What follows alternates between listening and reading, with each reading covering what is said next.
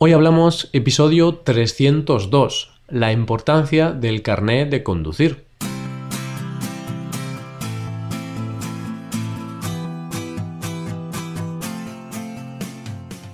Bienvenido a Hoy Hablamos, el podcast para aprender español cada día. Ya lo sabes, publicamos nuestro podcast de lunes a viernes. Puedes escucharlo en iTunes, en Android o en nuestra página web. Y recuerda que la transcripción completa de esta conversación y una hoja con ejercicios y explicaciones de expresiones está disponible solo para suscriptores premium. Así que no hay excusa. Por una pequeña cantidad mensual puedes suscribirte en nuestra página web. Hazte suscriptor premium en hoyhablamos.com. Y hoy es un episodio hablando sobre un tema importante, sobre el tema de conducir, sobre el tema de los coches. Hoy Paco y yo nos reunimos un viernes más para hablar sobre la importancia del carné de conducir en España. Hoy hablamos del carné de conducir.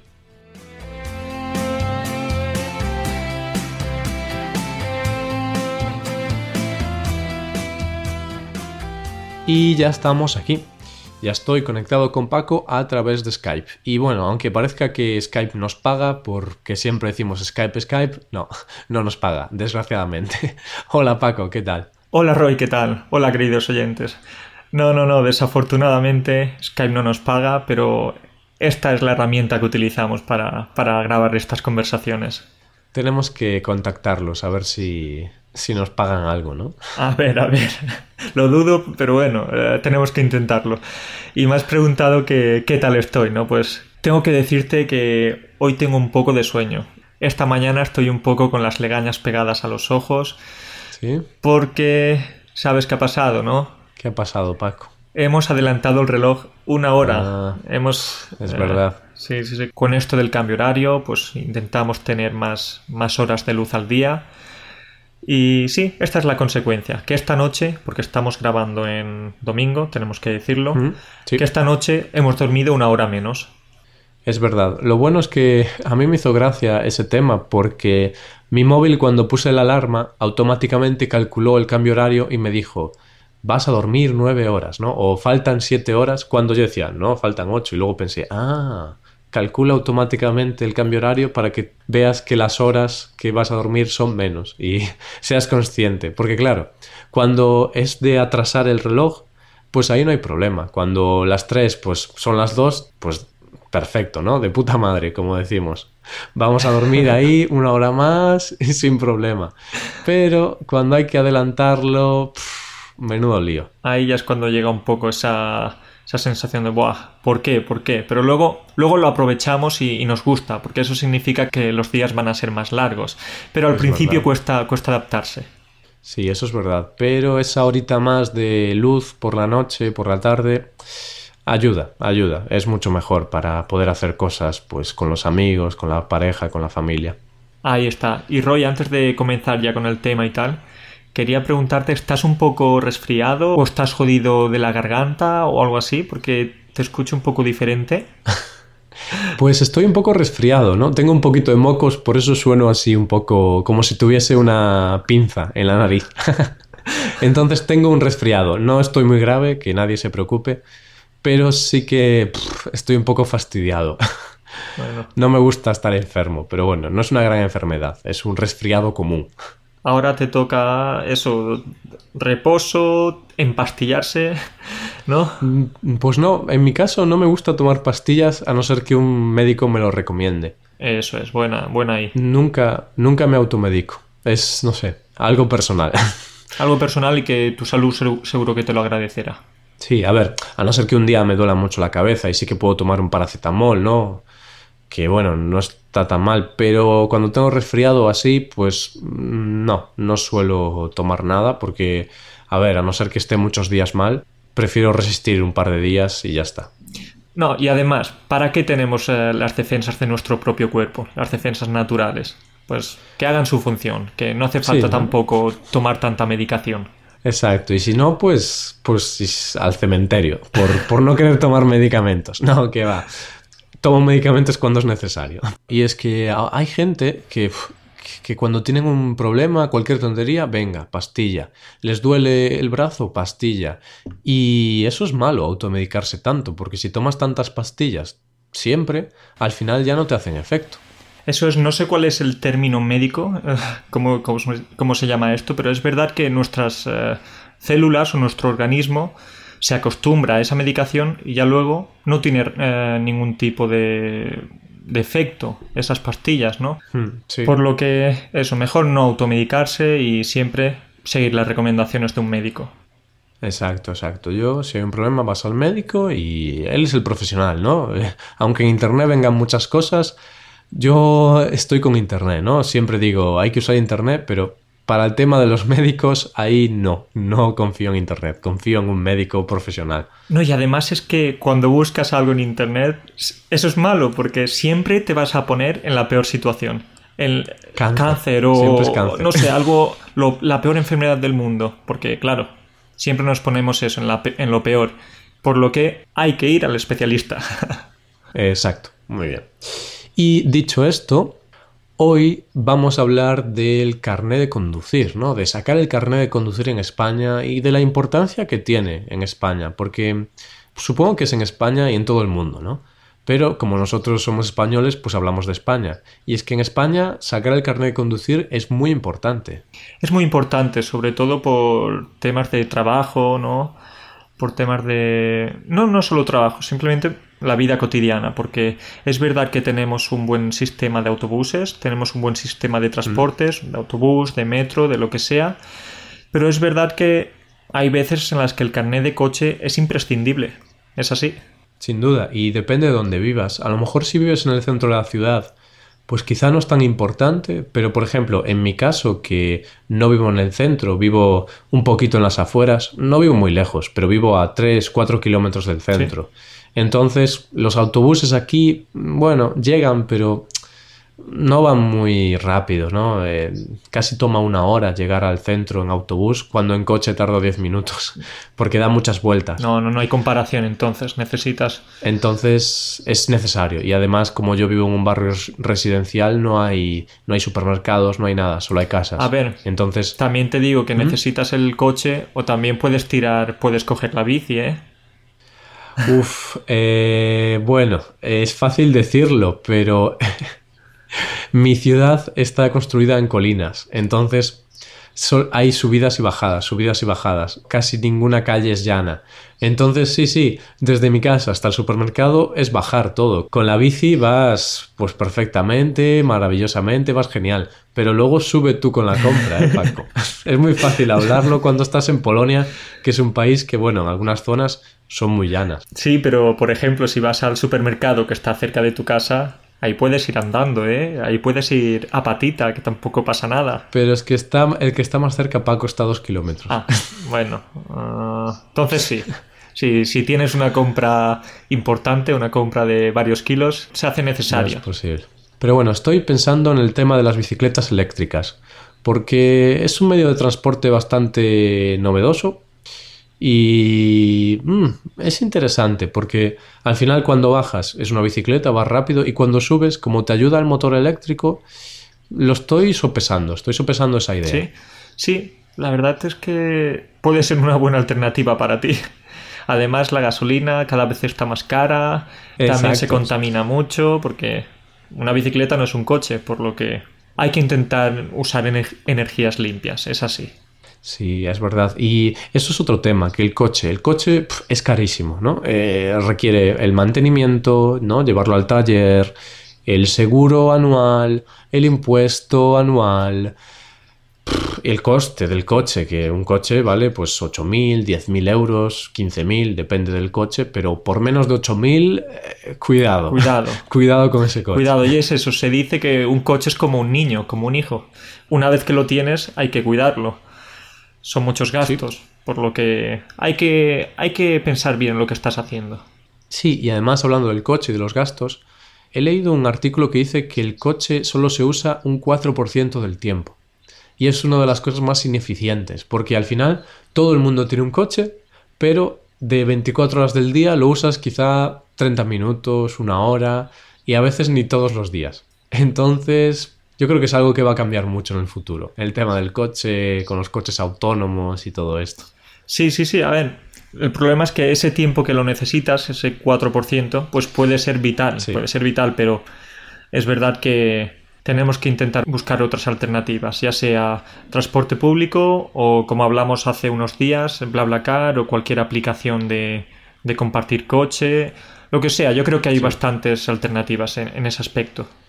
Pero bueno, dicho esto, eh, sin duda, el coche en España mm, es muy importante. Depende, claro, si vives en el centro de la ciudad, a lo mejor no, pero digamos que cuando llegas a la edad de los 18 mm, es como ese momento, ¿no? Ese tengo que sacarme el carnet de conducir. Casi todos los jóvenes en España llegan a los 18 y ¡pum! a sacarse el carnet. Venga, a estudiar, a estudiarte el libro teórico, a hacer el examen teórico, luego el práctico y a conducir el coche de, tus padres. Es como esa presión, esas prisas que incluso tú mismo te metes o la sociedad te mete, porque incluso cuando tienes 16 o 17 años ya empiezas, porque existe la posibilidad de, sacarse el examen teórico, no sé si un año antes o dos años, no me acuerdo muy bien. Creo que es un, año. sí, creo que puedes sacar el examen teórico y te lo guardan un, año. Pues claro, te lo sacas y ya justo el día que cumples 18 eh, años, pues mucha gente va a la autoescuela para apuntarse y sacarse la, parte práctica, el tema del examen práctico de conducir.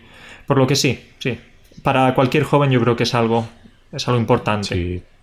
Por ejemplo, yo hablando así eh, de experiencia personal, en mi grupo de amigos debemos de ser 8 o 10 amigos más o menos y yo creo que de los 10, quizá 9 sacamos el carné a los 18. ¿Sí? Por ejemplo, yo cumplí 18 en mayo de 2012 y saqué el carné en octubre. Yo lo dejé un poquito para más tarde, porque en verano ah, no me apetecía ponerme a estudiar, hacer las prácticas, soy un poco vago, entonces lo dejé para octubre. No tenías tampoco esa prisa, ¿no? Querías disfrutar un poco más del verano.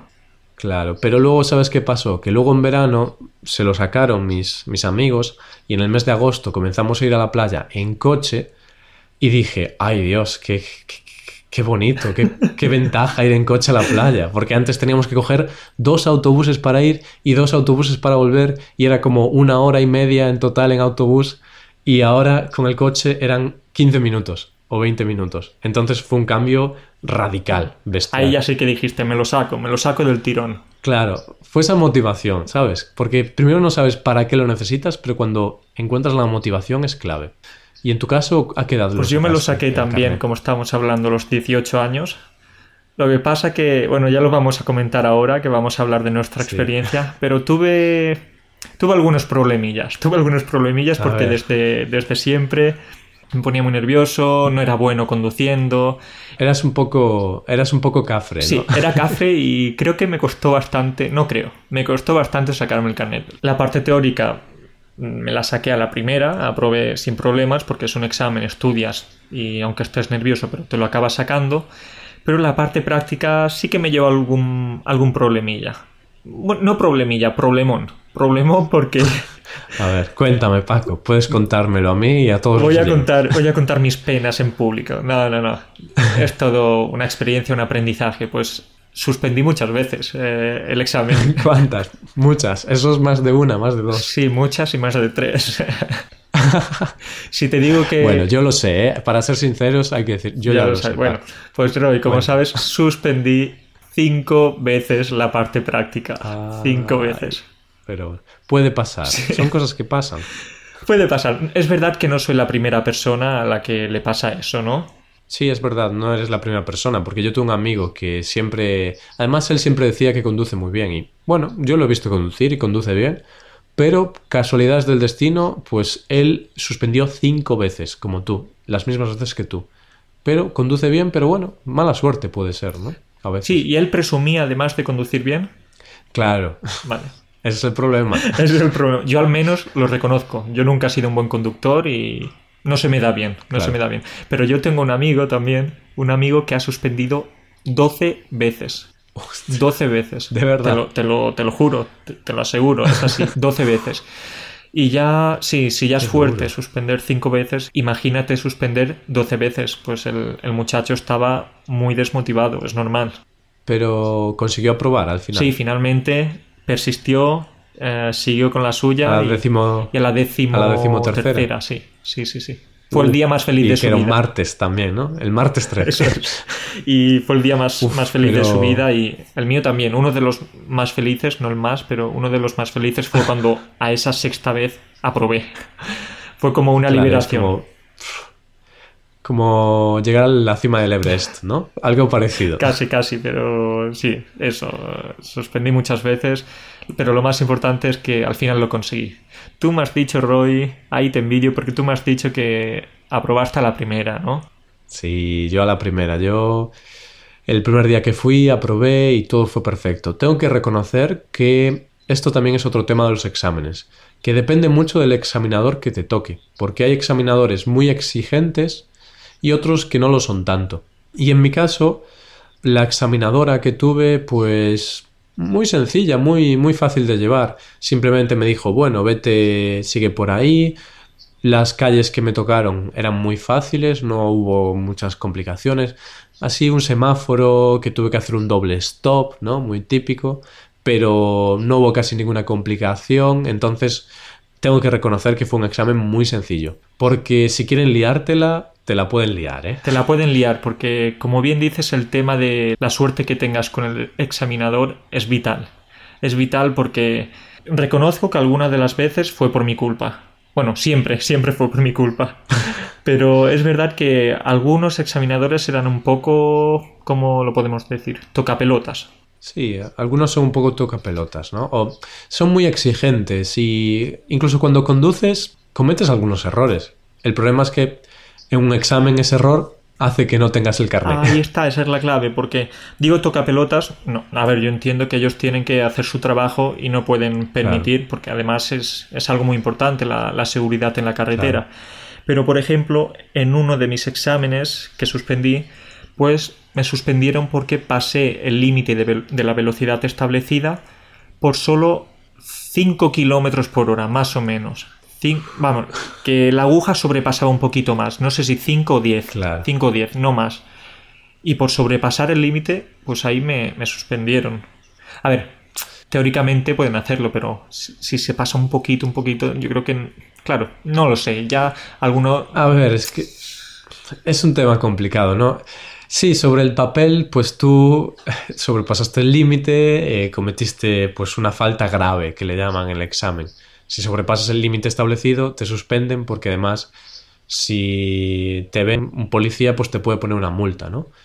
Pero eso es la teoría. Pero la práctica es que en España siempre solemos ir un poquito por encima del límite porque los radares, que son las máquinas que, que sacan la foto a tu coche y te multan, tienen un margen de error del 5% más o menos. Entonces, por ejemplo, si la velocidad límite es 50 por hora, si vas a 60 km por hora, pues no salta el radar. Y en España casi todo el mundo hace eso, es así, es la vida, es así. Y además tenemos que decir que en España, por lo general, tenemos eh, buenas carreteras. Tenemos buenas carreteras que están, no sé, invertimos bastante en, ese aspecto. Por lo general, pues algunas veces si marca la, si marca la carretera 70 de límite, ¿sí? 70 kilómetros por hora, sí. vas a 75, 80, no salta el radar, por lo general no hay peligro, pero claro, es como te digo, las leyes están para cumplirlas y por mucho que digamos que 5 o 10 kilómetros por hora no pasa nada, pero puede pasar. Sí, al final es eso, es un examen, ¿no? En el examen, pues tienes que hacerlo todo bien. Es un error que es una tontería que en la vida real pues no iba a pasar nada, pero es un examen y bueno, hay que aceptar las consecuencias. Ellos hacen, hacen su trabajo y si sobrepasas el límite, pues lo pagas, es así. O si aparcas mal, si aparcas un poquito alejado de la, de la acera, lo mismo. Esa, es otra, esa fue otra, otra de las causas por las que suspendí, que dejé el coche aparcando unos 20 centímetros más o menos de la carretera y me dijo que estaba muy, muy lejos, 20, 25, más o menos, no más y me dijo que estaba muy lejos. Sí, es verdad, no fue un buen aparcamiento. Pues suspendo. Sí, eh, son tonterías, ¿no? Pero, o por ejemplo, cuando estás aparcando y subes un poco la acera, suspendes, pero en la vida real ¿Quién nunca ha subido a la acera aparcando? Haces la maniobra, subes a la acera y dices, uy, pues sales y lo vuelves a meter. Pero un examen es motivo de suspenso. Ahí está, sí, sí. No sé si es una falta leve o una falta grave, pero te has subido a la acera, pues suspendido. Siguiente. Pero bueno, pues al final estás aquí, ¿no? Con carnet y perfecto. Sí, sí, con carnet, eso es lo más importante. Las cosas que cuestan o las cosas que, que son difíciles para ti, lo importante ahí es superar cualquier dificultad y si te cuesta, pues trabajas el doble. Pues eh, si suspendes, te vuelves a presentar. Eso es como estuve hablando ayer con un alumno que me decía que había suspendido dos veces eh, el examen de, de DELE, ¿sí? del Instituto Cervantes. Pero bien, eso me decía, pero a mí me da igual porque voy a ir a una tercera vez. Y si suspendo, voy a ir una cuarta vez. Es así. Eh, estarás satisfecho cuando lo consigas. Sí, sí, lo único malo es que tienes que pagar. es la pena, ¿no? Y sí, y el importe que tienes que pagar es alto, es alto. Pero es lo que dices, tú es persistencia. No porque hayas suspendido una vez, no significa que no seas apto para conducir, significa que esa vez no eras apto, pero somos humanos, aprendemos y mejoramos. Por eso yo creo que, bueno, es una buena forma de acabar el episodio, comentando que en la vida hay exámenes y a veces no somos capaces de superar el examen, pero eso no significa que no podamos mejorar después de unos días, después de unas semanas o después de unos meses. Y lo que hoy no éramos capaces de hacer, el día de mañana seremos capaces, sin duda. Tanto en un examen de conducir como un examen de L, por ejemplo. Qué bien, qué bien, es así, totalmente. Y además es que en español tenemos un dicho que es eh, quien la sigue, la consigue. Y nos viene a decir eso, que, que, si persistes, que si lo intentas, pues al final vas, vas a conseguir tus objetivos, vas a lograr lo que te propongas. Y eso, nada, es una buena forma de acabar. Quien la sigue, la consigue. Exacto, quien la sigue, la consigue. Me gusta. Y es que hay que seguir, hay que seguir, hay que seguir y al final lo consigues. Y esto es todo, ya podemos terminar. Eh, muy buen episodio, así un poquito variado. Y bueno, Paco, pues ahora ya puedes volver. Bueno, estamos hablando por Skype y estás en tu casa, ¿no? Pero si tuvieras que volver a tu casa, podrías ir en coche. Podría ir en coche y. Lo conseguí. Y, que nadie tenga miedo si alguna vez se sube en mi coche o lo que sea aquí en, mi ciudad, lo que, que conduzco, ya conduzco bien, ¿eh? Ya conduzco, no supero los límites de velocidad, aparco bien, o al menos lo intento. Así que nada, no hay peligro. los, que los que tienen que tener miedo son los otros coches, ¿no? Los que estén al lado del tuyo, cuando aparques. Yo, si fuera el dueño de, ese coche, tendría un poco de miedo. que va, es broma, es broma. no, no, no. Ya lo intento, lo intento. Es así. Hay que, hay que aprender las cosas que, que te cuestan. Sí. Pues nada, Paco, nos vemos en el próximo. Nos vemos en el próximo. Cuídate. Chao. Chao, chao. Y esto es todo, queridos oyentes. Ya sabéis, la transcripción completa de esta conversación está disponible solo para suscriptores premium, además de una hoja de trabajo con explicaciones y ejercicios. Y todo esto está disponible en nuestra página web. Hazte suscriptor premium en hoyhablamos.com. Muchísimas gracias por escucharnos. Nos vemos el próximo lunes con un episodio más del tema del mes. Pasa un buen día y un buen fin de semana. Hasta el lunes.